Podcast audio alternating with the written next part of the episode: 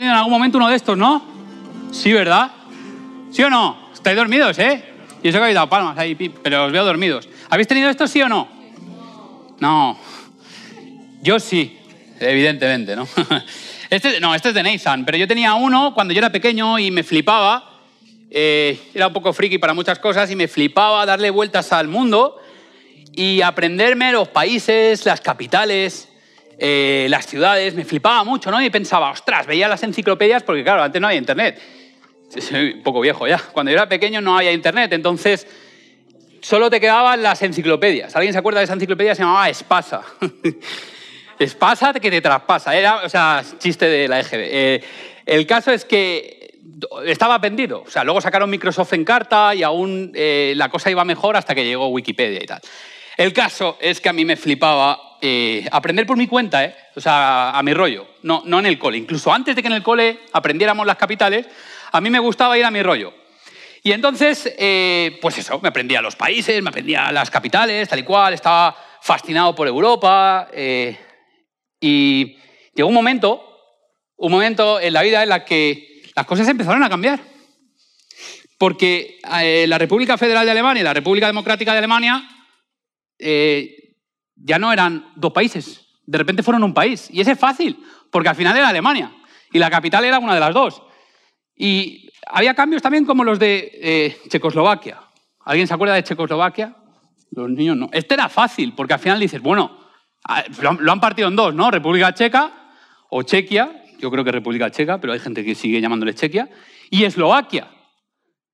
Pero luego, luego había cosas más complicadas, ¿verdad? Empezó la Unión Soviética a cambiar. Se desintegró y empezaron a salir países. Algunos fáciles, ¿no? Porque parece que los hicieron así rápido. Lituania, Letonia, Estonia. Así, fácil. Todos suenan igual. Eh, Bielorrusia, Ucrania, que ahora e-, es muy famoso, pero igual muchos de vosotros no sabéis dónde estaba Ucrania antes de, la guerra. El caso es que estos son fáciles, pero ha habido otros que podría hacer la prueba aquí y casi ninguno podríamos ubicarlos en el mapa. Además suenan raros. Kirguistán, Turkmenistán, Kazajstán, Uzbekistán. ¿Ves? No, ha puesto cara de... no sé. Son países raros que eran difíciles de repente tú ves a un niño de 8 años, 7 años, obsesionado con saberse todas las capitales y el mundo estaba cambiando. Estaba cambiando y yo estaba desesperado porque de repente tenía un montón de países nuevos, un montón de capitales nuevas que aprenderme y estaba ofuscado. Y luego llegó el turno de Yugoslavia. A día de hoy siguen independizándose unos de otros. Así que me di cuenta de que tuve, ahí tuve mi primer episodio de ansiedad, porque me di cuenta de que, de que cada vez había más países, más capitales que aprender. Y nos damos cuenta de que el mundo cambia muy rápido, ¿verdad? El mundo cambia muy rápido. Y seguramente aquellos que tenéis más o menos mi edad, 80 y algo el año de nacimiento, o quizás incluso posterior, ¿por qué no? Os vais a dar cuenta de que el mundo ha cambiado mucho, de que hemos sufrido muchos cambios y de que hay cosas en las que nos hemos tenido que adaptar. Pero una de las cosas que más está cambiando y más rápidamente, y no me quiero meter muy conspiranoico ni muy cosas de estas raras, pero es que es evidente que en Europa, en España, en Europa, en Occidente, vivimos una crisis de liderazgo brutal. Vivimos una crisis de liderazgo porque ninguno en, este, en, estos, en esta geografía, en estas latitudes, sabe qué va a pasar dentro de poco. Hay una crisis de liderazgo, una crisis de valores, hay una crisis por todos los lados, o sea, no es solo económica, que la económica aún tiene que venir, es porque vivimos una crisis de valores, es porque la mentalidad de nuestra sociedad ha ido cambiando a lo largo de los últimos años y realmente no, nos sostenemos en nada. No nos sostenemos en nada. Nos sostenemos en ciertos conceptos que creemos que son buenos, pero al final os dais cuenta de una cosa muy, muy, muy sencilla y es que vamos de progres, vamos de estado de bienestar, vamos de la civilización más avanzada del universo, pero realmente estamos volviendo a lo antiguo. Porque hay una cosa que se llama paganismo, y esto ya la Biblia hablaba de esto, y los autores antiguos hablaban de esto, de cómo el paganismo es entregarte a ídolos que en aquella época eran trozos de madera y trozos de hierro y trozos de oro, pero hoy en día vivimos como sociedad entregados a eso que, claro, los religiosos llamamos ídolos, si no eres muy religioso te va a sonar raro, pero, pero quitando la religión de un lado, dime si no tengo razón. Vivimos entregados al dinero. Cuanto más dinero, mejor. Porque si no tienes dinero, Vivimos entregados al placer. Yo quiero hacer lo que me gusta ahora. Vivimos entregados a esa inmediatez. Vivimos entregados a la fama. Vivimos entregados al poder. No sé si lo sabéis, pero eh, han hecho una encuesta en todo el mundo y los jóvenes de España, junto con otros países hispanohablantes, los jóvenes, los chavales, chavales, los chavales de hoy en día, ¿sabéis lo que quieren ser de mayores? En Estados Unidos pilotos, en Canadá también, en Alemania ingenieros, ¿sabéis lo que quieren ser en España? Influencers. Os han hecho una encuesta y nuestros chavales en nuestro, en nuestro aquí, aquí estamos en Madrid, aquí, queréis ser influencers. Queremos fama, queremos poder. Estamos entregados a un vacío moral. Y sabéis que yo no, yo no hablo mucho de estas cosas porque no quiero parecer muy, muy... A veces parezco aquí mis abuelos hablando, pero, pero es verdad que a veces te paras un momento a pensar, ¿no? La, vida... O sea, la Tierra gira normal. Bueno, ahora dicen que también gira más rápido. la, vida gira, la, Tierra gira rápido, pero es que nosotros llevamos una vida tan frenética, tan llena de estrés, que no tenemos tiempo para parar. Pero si te paras un momento a pensar, preguntas, ¿cuál es el rumbo que estamos llevando como sociedad? Piénsalo, ¿eh? Y esto te, lo digo yo en una iglesia como pastor, pero quita toda esta ecuación, así, todo, fuera de la ecuación, todas estas variables. Como sociedad, secularmente, sin Dios, sin religión, sin nada, ¿dónde vamos? ¿Qué plan hay? ¿Cuál es la propuesta? ¿Cuál es nuestro futuro? Porque yo no lo encuentro. Y a lo mejor estoy demasiado ansioso y a lo mejor tú sí lo tienes claro, pero yo no veo. No veo que haya una propuesta. Y a lo mejor me doy cuenta de que Occidente en general hemos confundido lo que es el éxito con lo que es la posición y la visibilidad. Quizá hemos confundido lo que es el valor personal con la fama y el poder. Quizá hemos confundido vivir una vida plena con vivir una vida frenética llena de muchas cosas. Y parece que si no vives muchas cosas, no tienes una vida plena. Quizá hemos confundido la felicidad con el placer. Y hoy, hoy precisamente, a nivel mundial la Iglesia Adventista celebra el Día de la Educación. A lo mejor tú no lo sabías. ¿Pero qué es la educación? La educación no, es buenos días. Eh, por favor, ¿me da una barra de pan? Sí, ¿cómo no? Gracias, muy amable. Eso no es educación, eso es una parte de la educación. ¿Pero qué es la educación? ¿Creéis que es importante hoy en día la educación? No solo para niños, sino también para adultos. Esta es mi pregunta. En, en una iglesia donde ahora mismo hay un baby boom grande, ¿vale? O sea, hay muchos bebés que vienen en camino y otros que tienen que venir, pavilad vais con las, abuelas de, las bodas, espabilad, los que no. Hay mucho baby boom. ¿Cuál es nuestra posición? ¿Cuál es lo que, ¿Qué es lo que tú observas?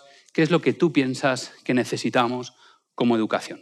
Así que hoy vamos a tratar de esto. Y por eso me gustaría hablar de un personaje. Un personaje que en la Biblia yo creo que lo conocéis, incluso si tú no tienes mucha cultura bíblica, si no conoces mucho de religión, te sonará por películas, Indiana Jones y otras películas, el rey Salomón, ¿verdad? El rey Salomón, todos lo conocemos, más o menos hemos oído hablar de él, pues al rey Salomón le sucedió esto. Primera de Reyes, capítulo 3, versículos 7 y 9. Salomón es el hijo de David y Salomón va a reinar, pero Salomón está angustiado, porque Salomón se ve así muy pequeño, a sí mismo, y tiene que reinar ante una nación que no era una primera potencia mundial, pero era ser rey de una nación, que eso es algo importante, ¿verdad? Entonces Salomón dice, ahora Señor mi Dios, tú me has hecho rey en lugar de mi padre David, pero soy como un niño pequeño que no sabe por dónde ir. Dame un corazón comprensivo para que pueda gobernar bien a tu pueblo y sepa la diferencia entre el bien y el mal. Pues, ¿quién puede gobernar por su propia cuenta a este gran pueblo tuyo? A mí me encanta la humildad que tiene Salomón, ¿no? Salomón ante un reto, ante un desafío grande que tiene en la vida, que es reinar sobre el pueblo de Israel, Salomón no se ve como, eh, yo soy el hijo de David, eh, que yo sé mucho, que soy muy guapo, muy tal. Salomón se ve pequeño, se ve, se ve ínfimo y dice, madre mía, ante la tarea que tengo que hacer, me veo súper pequeño. Así que necesito, y esto me parece clave, necesito saber la diferencia entre el bien y el mal. ¿Cuántas veces has pensado que la verdadera educación va acerca de esto? Va acerca de que tú como persona sepas realmente diferenciar entre lo bueno, lo malo, lo que te va a aportar cosas buenas en la vida, lo que te va a aportar cosas malas, lo que te conviene y lo que no te conviene, más allá de lo que te apetece hacer. Y fíjate la respuesta de Dios. Versículo 12. Te concederé lo que me has pedido. Te daré un corazón sabio y comprensivo como nadie nunca ha tenido ni jamás tendrá.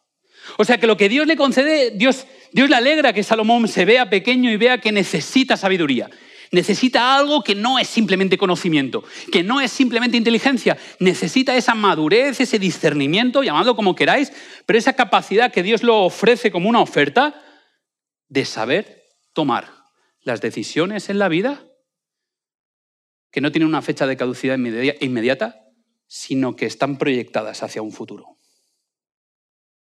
Y tendemos a pensar que esto solo es para los jóvenes, ¿no? La educación, tomar las decisiones importantes en la vida, solo es para los jovencitos, para los chavales que aún no tienen, no tienen su vocación, no tienen su carrera profesional establecida, no tienen su pareja elegida. Pero ¿cuántos adultos hoy en día no tienen educación? Y no me refiero a estudios, no me refiero eh, una carrera, ¿no? no me refiero ni siquiera si tienen buenos modales. Me estoy refiriendo a cuántos adultos hoy toman decisiones sabias, no buscando la fecha de caducidad ahora, sino proyectándose un poco más al futuro. Salomón escribe esto, Proverbios. Te recomiendo que lo leas. No, esto no es una nueva serie, es un tema en sí mismo que se encierra. Daría mucho para hablar, pero yo tampoco me considero un experto en educación como para hablar mucho de esto. Tenemos aquí profes que saben mucho más que yo. Pero Proverbios, capítulo 1, versículos del 1 al 7, si tienes tu Biblia ahí o si no, yo te lo proyecto, eh, vas a ver lo interesante que dice aquí Salomón. El mismo, el mismo que había pedido sabiduría, concibe la sabiduría, concibe concibe este discernimiento ¿no? para tomar las decisiones que me convienen proyectándome al futuro y no mirando lo que me apetece ahora. Y escribe esta maravilla, ¿vale? Este libro, estos escritos tienen miles de años, así que dales un poco de cancha, ¿no? Estos son los proverbios de Salomón, hijo de David, rey de Israel. Y ahora aquí viene lo importante.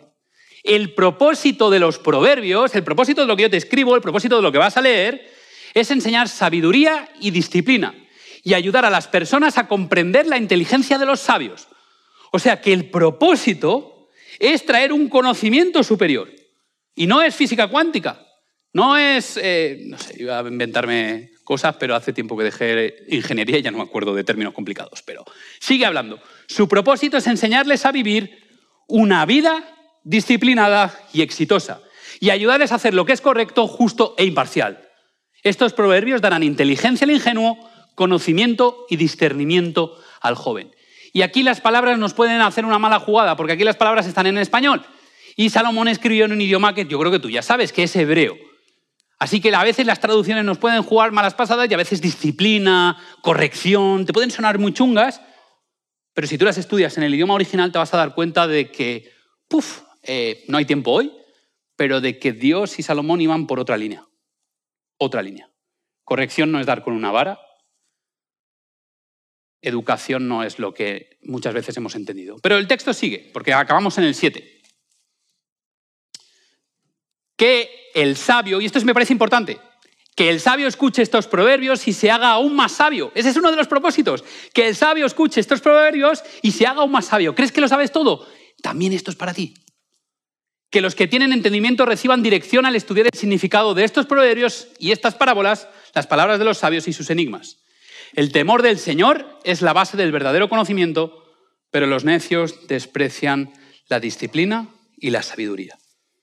Así que yo de este, de este primer discurso ¿no? de, Salomón, que fue alguien que pidió sabiduría, desprendo dos ideas. O sea, para mí surgen dos ideas. Una, que el objetivo más importante, el objetivo más importante de esta vida, el objetivo más importante para alcanzar la plenitud, para alcanzar un nivel que a veces a lo mejor en la superficialidad de nuestras relaciones y de nuestra vida no alcanzamos, es eso que Salomón llama sabiduría. Es eso que empieza teniendo temor del Señor. En realidad la palabra en hebreo es respeto. No es temor de miedo, es respeto de saber que Dios es alguien más grande que tú.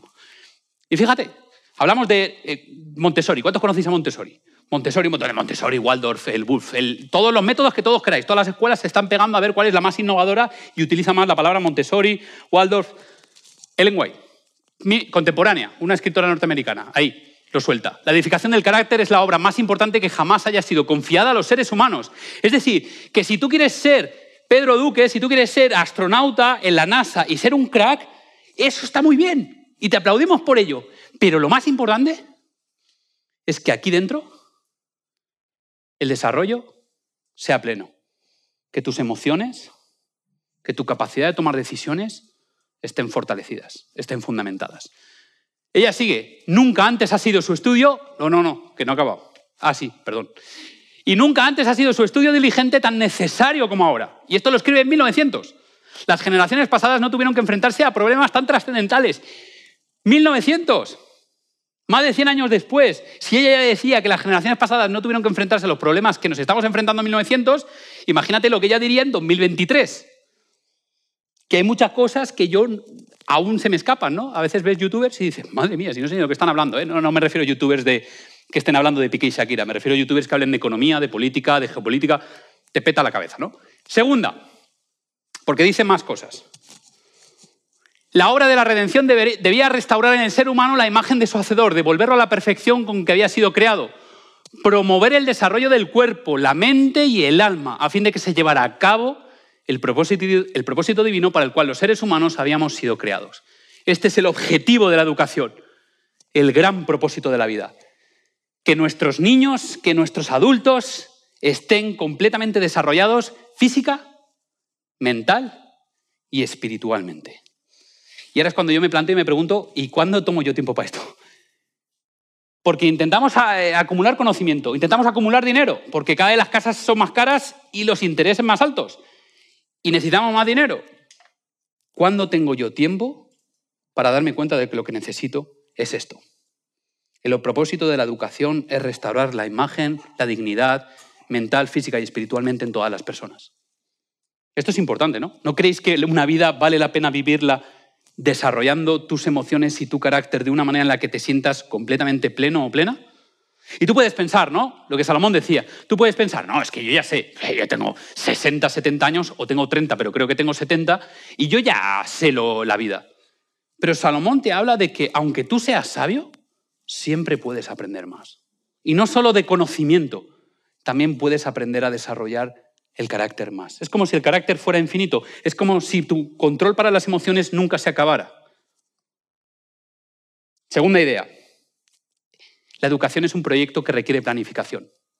Al llevar una vida tan estresada y tan frenética, no tienes tiempo más que para hacer cosas espontáneas e improvisadas. Y vas confundiendo lo urgente con lo importante y vas haciendo cosas, o al menos hablo por mí, no te sientas ofendido, ofendida, hablo por mí, vas haciendo cosas como si estuvieras jugando a un juego que te vienen las cosas así, ¿no? ¿Os acordáis de ese martillo que pagaba?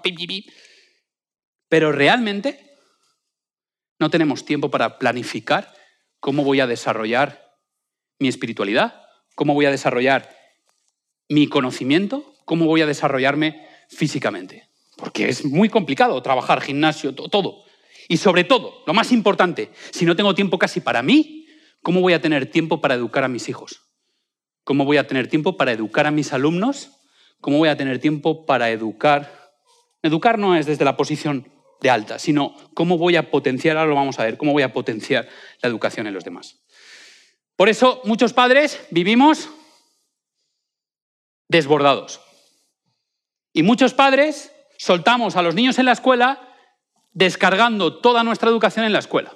Y muchas veces exigimos a la escuela lo que no es su papel, porque la educación empieza en casa. Y muchos de nuestros padres, sobre todo en esta sociedad, lo que yo he percibido es que los padres soltamos a los niños en, la escuela y esperamos que nos los, devuelvan educados. Devuélvemelo con 18 años, que me pida las cosas por favor, que trabaje y gane un sueldo, y etc. Pero es injusto, porque nosotros como padres tenemos eh, una labor muy importante que hacer y ahora lo vamos a ver.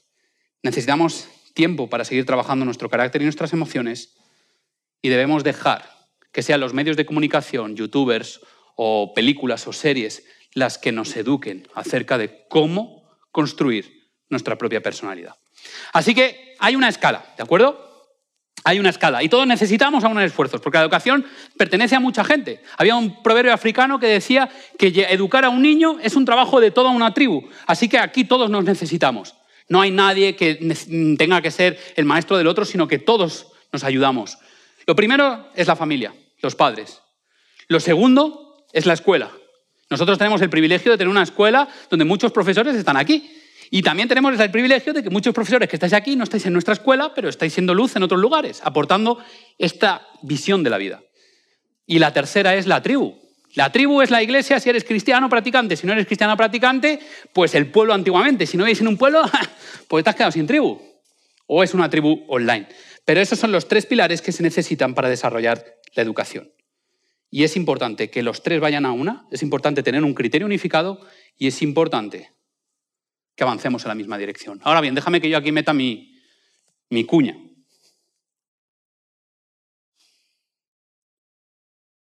Todos somos padres espirituales. Esto lo dice la Biblia, lo dice Pablo. Todos somos padres espirituales de las personas que no conocen a Jesús.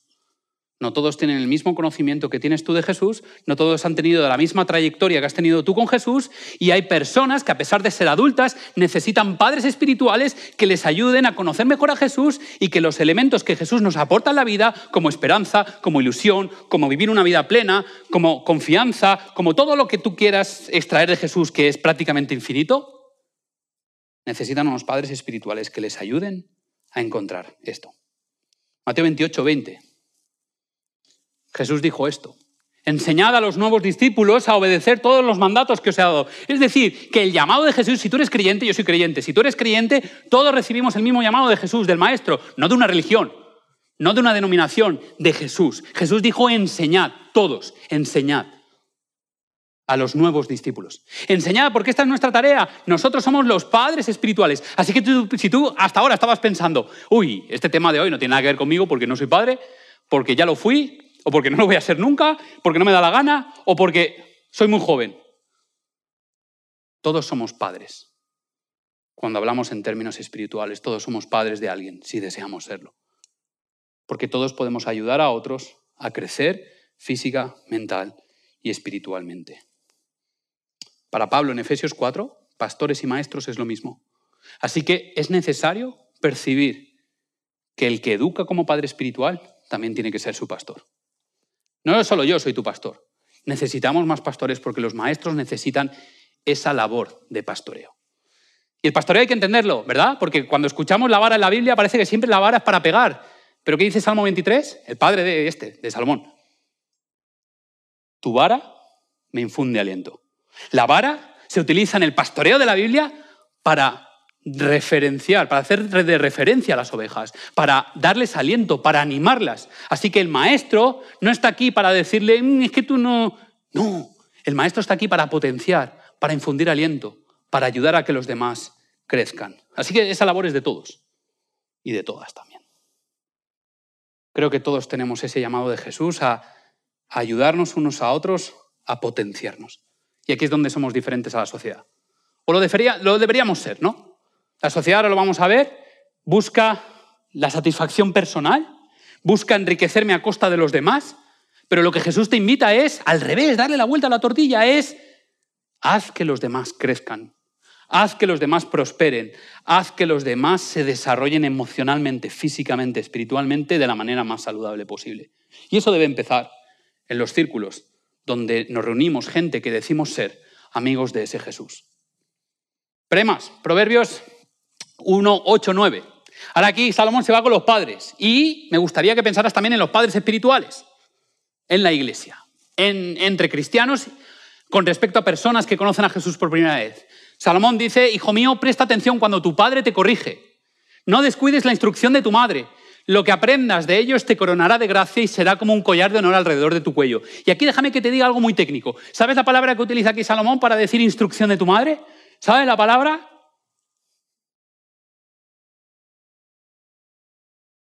Estoy creando hype.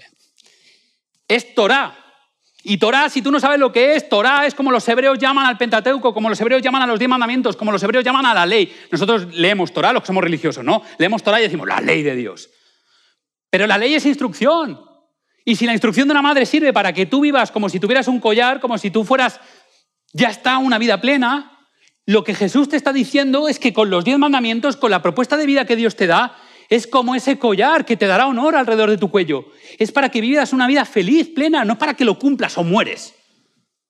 Que esto el cristianismo igual nos hemos rayado un poco vendiéndolo así. O, obedeces o mueres. Igual es, si haces esto, tu vida va a ser completa.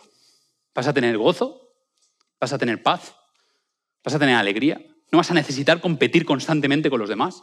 Vas a buscar sostenerte en las personas y no vas a abusar del egoísmo desmedido. La Torah de Dios no es autoritaria, ni categórica, ni impuesta. La instrucción de Dios se trata de ofrecer herramientas para que tú aprendas a disfrutar de la vida y para que tengas herramientas para afrontar las situaciones malas que la vida tiene. La educación no es evitarte las cosas malas de la vida. De muchos padres, ojo, eh, La educación no es evitarle a tus hijos las cosas malas. La educación, padres espirituales, la educación, la verdadera educación no es evitar que las personas pasen por momentos malos. La verdadera educación es darles las herramientas para que disfruten de lo bueno y afronten lo malo con entereza y con esperanza. Por eso esos maestros que necesitamos, tanto en la iglesia como en la escuela, damos gracias por ellos, tienen que ser maestros y pastores. Yo recuerdo una historia, creo que la he contado aquí, pero si no la has escuchado, pues eso que te llevas, y si la has escuchado, pues no viene mal refrescar. Como yo ya tengo unos años y nací en el 84, pues tampoco había muchas videoconsolas, que ya no se llamaban así, ya lo sé, pero no había muchas videoconsolas en aquel tiempo y había una maquinita así que, solo era el Tetris, solo se jugaba al Tetris. Y resulta que en mi pueblo, colegio de Albuisec, es un pueblo de Valencia muy pequeñito, bueno, ahora ha crecido un poco más, pero no sé por qué estoy contando esto, pero bueno, el caso, que fuimos a una excursión. Y la excursión, pues no son las excursiones guapas como las de ahora, la excursión fue a ver una presa. Llevan a niños de cuarto de primaria a una presa, a ver la presa. Pues muy bien. Eh, no la de Tous, que se reventó antes, pero por ahí iba. El caso es que yo iba caminando por el desfiladero, jugando, todos íbamos caminando, ¿no? Y yo iba jugando viciadísimo al Tetris, ya ves tú, el Tetris, pues viciadísimo, ¿no? Pim, pam, pim, pam, pim, pam, pam. Y hubo un momento en que noté una mano aquí que me cogía de la mochila y me paraba. Y me habló muy bien, porque me voy a haber dicho, ¿dónde vas, atontado? Me habló muy bien y me dijo, Jonathan, yo me quedé parado y supe que era la voz de mi profe, Mercedes. Em, me dijo, ¿puedes mirar un momento hacia adelante? Y cuando miré hacia adelante, yo estaba a un paso de caerme 200 metros por el precipicio abajo. Mi profe podía haber sido una profe cualquiera, ¿no? Los profes podían ser profes cualquiera. Nos limitamos a transmitir conocimiento y lo que hagas con tu vida me da igual, pero los profes tienen esa capacidad de sentir que son tus ángeles, tus ángeles de la guarda. Mi profe sintió que si estábamos de excursión no era importante solo que yo supiera el funcionamiento de la presa, que por otra parte tampoco era muy importante, sino que yo volviera a casa sano y salvo. Y al borde del precipicio, mi, mi profe, que no era cristiana, que era atea, me cogió y me salvó la vida. Porque era el tipo de profe que necesitamos hoy en día. Los profes que no se limitan a transmitir conocimientos, sino que nos ayudan a enseñarnos a relacionarnos con los demás, física, mental y espiritualmente. Esos profes han entendido y nosotros deberíamos entender también que la tarea a la que estamos llamados como maestros, como padres, es la tarea que Pablo nos habla en Corintios de reconciliación. Reconciliar al mundo con Dios, reconciliar a la humanidad consigo misma. ¿Os habéis dado cuenta de qué bonito sería? Si tú estudias los inicios del cristianismo, el inicio del cristianismo siempre fue el mismo, reconciliar a la humanidad con Dios, reconciliar a la humanidad consigo misma. En algún momento nos hemos perdido y los cristianos somos los que más crispamos, somos los que más molestamos y somos los que más nos apartamos de la sociedad. Los cristianos deberíamos aprender del método de Jesús. ¿Cómo enseñaba Jesús? Igual estaría bien que nos lo apuntáramos mentalmente. Jesús ejercía de maestro espiritual contando historias que hacían pensar. No era un, modelo educativo de tú me haces caso porque yo soy el profesor y ahora vas a copiar 100 veces, no me levantaré en clase, como hacían ahí, no me levantaré en clase y vas a hacer lo que yo te diga. El modelo educativo de Jesús no es así. El modelo educativo de Jesús en la iglesia no debería ser así. El modelo educativo de Jesús eran historias que nos hacían pensar. Era preguntas Jesús hace un montón de preguntas, más del doble de preguntas que él recibe. Por cada pregunta que Jesús recibe, él pregunta dos veces y pico. Así que Jesús utilizaba el método de educación de hacer preguntas. Jesús atraía la atención, te invitaba a la reflexión, tenía una relación afectiva contigo y después te invitaba a la acción. Así que nosotros estamos llamados a educar a nuestros hijos, a los que no son nuestros hijos, Estamos llamados a educar como padres espirituales para buscar el desarrollo completo y pleno de las personas que nos rodean. Como cristianos ya no deberíamos pensar, a mí qué me importa ese. Yo tengo demasiado ya en mi mochila. A mí ese, ni aunque formemos parte de la misma comunidad, a mí que cada uno se busque la vida. No, no. No podemos orar a Dios, no podemos decir Dios te amo, no podemos cantar eh, Cristo sálvame, si no seguimos la filosofía de ese maestro al que llamamos Dios. Así que nosotros, que entendemos la verdadera educación, debemos luchar por tener una sociedad a la que adherirnos al proyecto de Jesús. Una sociedad donde no mire tanto su ombligo, sino que mire más las necesidades de los demás. Una sociedad, invitar a la sociedad a que paremos, que reflexionemos, que elijamos el rumbo que debemos elegir. Hay una, una serie de mandamientos, ¿no? Yo he puesto nueve mandamientos de la sociedad de hoy en día. Nueve mandamientos. Yo sé que tú me vas a decir, Dios, son diez mandamientos. Pues la sociedad tiene como nueve mandamientos. Igual tú encuentras alguno más. Pero esto es lo que yo he ido percibiendo, ¿no? Conforme he ido leyendo y tal. El primer mandamiento de la sociedad de hoy es sé quien tú quieras. Tú eliges. Ese es el primer mandamiento de hoy. Sé quien tú quieras. Tú puedes elegir lo que tú quieras. Tú eliges. Tú eres tu propia autoridad. Tú eres tu propio Dios. Tú eres, tú eres tu rey. Segundo, tú eres lo primero y también lo último. Piensa en ti y cuando acabes de pensar en ti, vuelve a pensar en ti. Lo tercero, déjate llevar por tus instintos. Así convierte la realidad en ultrasubjetiva, porque si la realidad la interpreto conforme son mis instintos y mis emociones, la realidad no es la que es. La realidad siempre se va a interpretar de una manera ultrasubjetiva.